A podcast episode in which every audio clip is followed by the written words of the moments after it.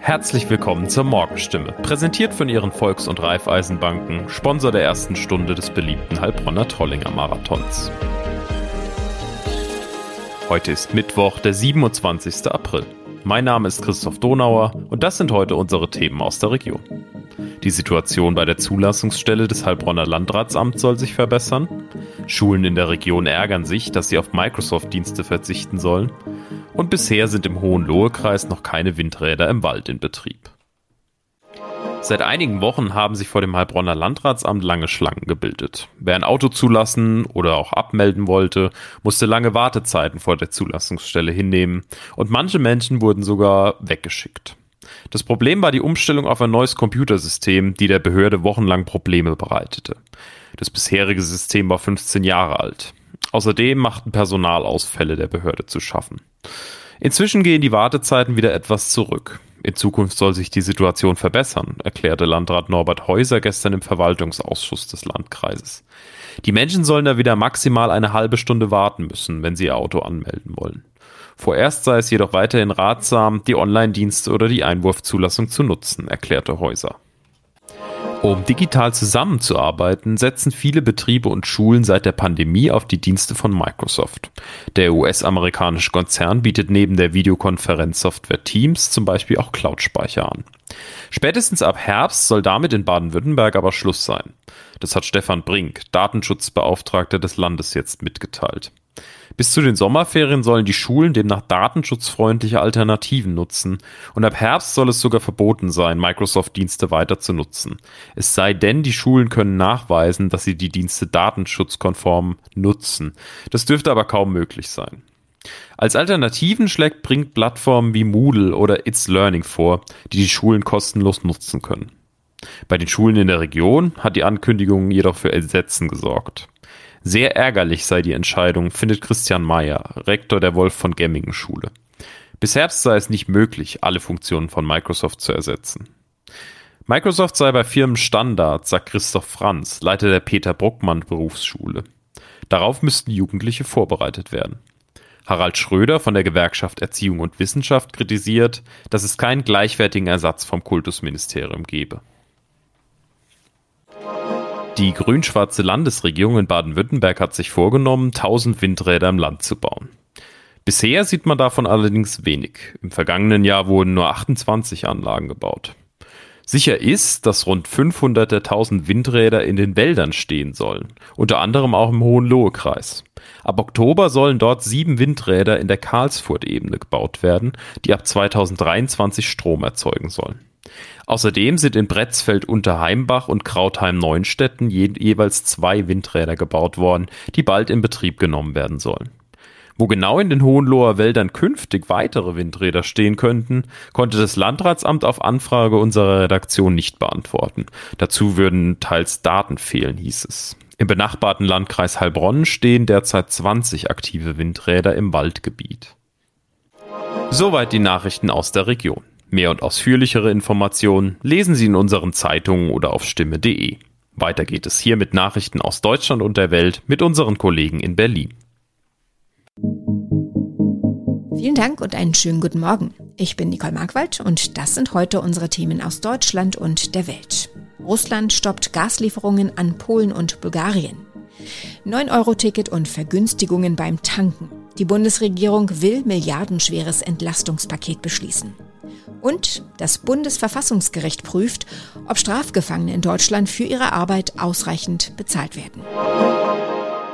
Russland macht ernst. Am Abend verkündet die polnische Regierung, dass ab heute kein russisches Gas mehr nach Polen fließen wird. Nur einige Stunden später meldete auch Bulgarien, dass die Gaslieferungen aus Russland eingestellt werden. Einzelheiten von Diana Kramer. Russland hatte diesen Schritt angekündigt. Ländern, die Gaslieferungen nicht in Rubel zahlen, wird der Gashahn zugedreht. Polen und Bulgarien argumentieren dagegen, sich an die laufenden Verträge gehalten zu haben. Polen spricht deshalb von einem Erpressungsversuch Moskaus. Dennoch sei das Land vorbereitet, die Gasspeicher seien gut gefüllt, heißt es aus Warschau. Auch Bulgarien habe Schritte zur alternativen Gasversorgung unternommen, teilte das Energieministerium in Sofia mit. Vorerst seien keine Engpässe und keine Begrenzung des Gasverbrauchs zu erwarten. Die Bundesregierung will in ihrer Kabinettssitzung heute Vormittag das milliardenschwere Entlastungspaket wegen gestiegener Energiepreise beschließen. Es enthält unter anderem das befristete 9-Euro-Monatsticket für Bus und Bahn, eine befristete Senkung der Spritpreise und eine 300-Euro-Pauschale für Erwerbstätige. Jan-Henner Reitze berichtet aus Berlin, Streit gibt es ja vor allem noch um das 9-Euro-Ticket. Warum? Bei der Finanzierung des 9-Euro-Tickets stehen auch die Länder mit in der Verantwortung. Denen hat der Bund zwar insgesamt schon 3,7 Milliarden Euro zusätzlich für dieses Jahr für den öffentlichen Nahverkehr zugesagt. Das reicht den Ländern aber nicht. Sie wollen noch mehr Geld vom Bund und die Zusage nicht allein dafür gerade stehen zu müssen, wenn entweder keiner das 9-Euro-Ticket haben will und die Einnahmeausfälle noch größer als gedacht ausfallen oder umgekehrt die Fahrgastzahlen so stark steigen, dass mehr Busse und Bahnen eingesetzt werden werden müssen. Könnte dieser Streit den Start des 9-Euro-Tickets verzögern? Theoretisch ja, die Regelung muss durch den Bundesrat und wenn der Streit ums Geld nicht rechtzeitig gelöst ist, könnte es zu einer Blockade kommen. Aber dass es im Juni losgeht und wir den Sommer über für 9 Euro pro Monat deutschlandweit den Nahverkehr nutzen können, ist jetzt schon so groß angekündigt, dass wohl weder Bund noch Länder am Ende schuld sein wollen, dass es zu Verzögerungen kommt. Wie viel wird's denn günstiger beim Tanken? Benzin wird pro Liter um 30 Cent günstiger, Diesel um 14 Cent. Das Ganze ist ja auch befristet geplant für drei Monate über eine abgesenkte Energiesteuer, die übrigens auch für Erd-, Gas- und Flüssiggas gelten soll. Von den Rekordpreisen beim Sprit sind wir zwar wieder ein Stück entfernt, aber vor allem Speditionen kämpfen immer noch mit viel höheren Ausgaben als geplant. An dieser Stelle profitieren also auch Unternehmen von dem Entlastungspaket. Dass die insgesamt zu kurz kommen, ist einer von vielen Kritikpunkten. Geplant ist ja auch eine 300-Euro-Pauschale für alle Erwerbstätigen. Wie soll die bei jedem von uns ankommen? Bekommen sollen die 300 Euro Pauschale alle Festangestellten der Steuerklassen 1 bis 5 ausgezahlt automatisch vom Arbeitgeber mit dem Gehalt. Bei Selbstständigen wird die Steuervorauszahlung abgesenkt. Die Pauschale ist ja dazu gedacht, eine Nachzahlung bei der Heizkosten- oder Stromrechnung auszugleichen.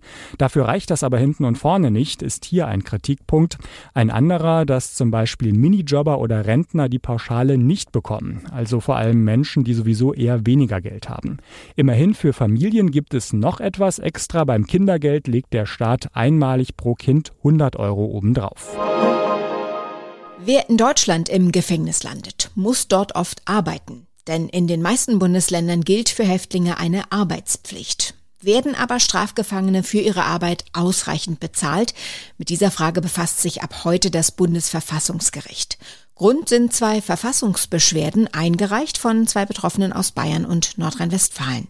Jana Laumann hat die Einzelheiten. Was wollen die Kläger vor Gericht erreichen? Kurz gesagt, sie wollen mehr Geld. Sie sind zwar in den meisten Bundesländern dazu verpflichtet, während ihrer Zeit im Knast zu arbeiten. Sie bekommen dafür allerdings nur einen Bruchteil vom Mindestlohn. Sven Walentowski von der Deutschen Anwaltsauskunft rechnet vor, dass das im Schnitt ein Tagessatz von 14,21 Euro ist in den alten Bundesländern und in den neuen Bundesländern sogar nur 13,61 Euro. Es darf schon die Frage gestellt werden, ob das dem Resozialisierungsanspruch noch gerecht wird. Wird eigentlich den Gefangenen vor Augen geführt, dass Arbeit sich lohnt? Und wer nichts ansparen kann, für den wird ein Neustart nach der Haft auch unnötig schwierig, sagen die Kläger. Wer im Gefängnis sitzt, hat auch viel weniger Kosten. Wofür wollen die Kläger denn das Geld ausgeben? Stimmt, Kosten für Miete, Heizung oder Auto fallen ja weg. Allerdings haben Gefangene oft auch Schulden, zum Beispiel für den Anwalt, der sie vor Gericht verteidigt hat. Und die können sie mit so kleinen Beträgen gar nicht abbezahlen. Die Familie draußen aus dem Gefängnis heraus zu unterstützen, ist damit auch nicht wirklich möglich.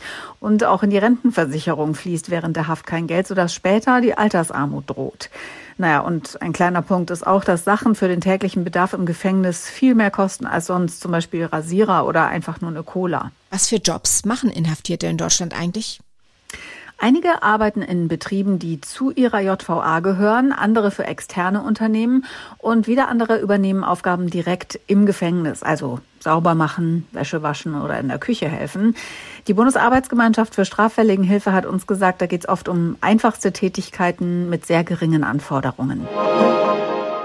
Wenn man nicht gerade in einer einsamen Gegend lebt, ist man davon umgeben. Lärm. Ob Bauarbeiten nebenan, dichter Verkehr oder laute Mitmenschen. Es knattert, rauscht und kracht. Das kann einen nicht nur kirre machen, sondern auf Dauer auch krank. Heute ist der Tag gegen Lärm und mein Kollege Ronny Thorau hat sich ganz in Ruhe näher mit dem Thema befasst. Ab wann ist ein Geräusch eigentlich Lärm? Ja, das ist natürlich immer ein bisschen subjektiv. Die einen können da mehr ab oder sind auch mehr gewohnt, wer zum Beispiel in der Kita arbeitet oder auf der Baustelle.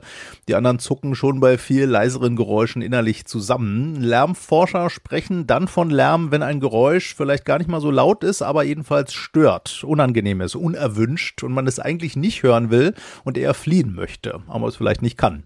Und man sagt aber auch so ungefähr bei über 85 Dezibel, da stören Geräusche wirklich wirklich jeden. Das ist dann so laut wie ein dicht vorbeifahrender LKW. Wie gesundheitsschädlich ist denn Lärm? Ja, das gilt schon einerseits als seltener Extremfall, dass Lärm wirklich richtig krank macht, vor allem wenn der Lärm dauerhaft ist und man keine Erholungspausen davon hat. Andererseits kommt da doch schon auch so einiges zusammen. Die Weltgesundheitsorganisation spricht von einer Million gesunder Lebensjahre, die die Menschen in Westeuropa verlieren würden durch Umgebungslärm, vor allem durch Verkehrslärm. Welche Krankheiten kann Lärm auslösen? Ja, zum Beispiel kann Dauerlärm Bluthochdruck begünstigen und Herz-Kreislauf-Erkrankungen oder auch Diabetes. Auch Stress, Erschöpfung bis hin zur Depression sind möglich. Und es gibt übrigens auch Listen, welcher Lärm uns am meisten stört. Ganz vorn dabei Fluglärm, gefolgt von Straßenlärm und auf Platz drei laute Nachbarn. Was kann man denn gegen Lärm tun? Weghören ist schwierig.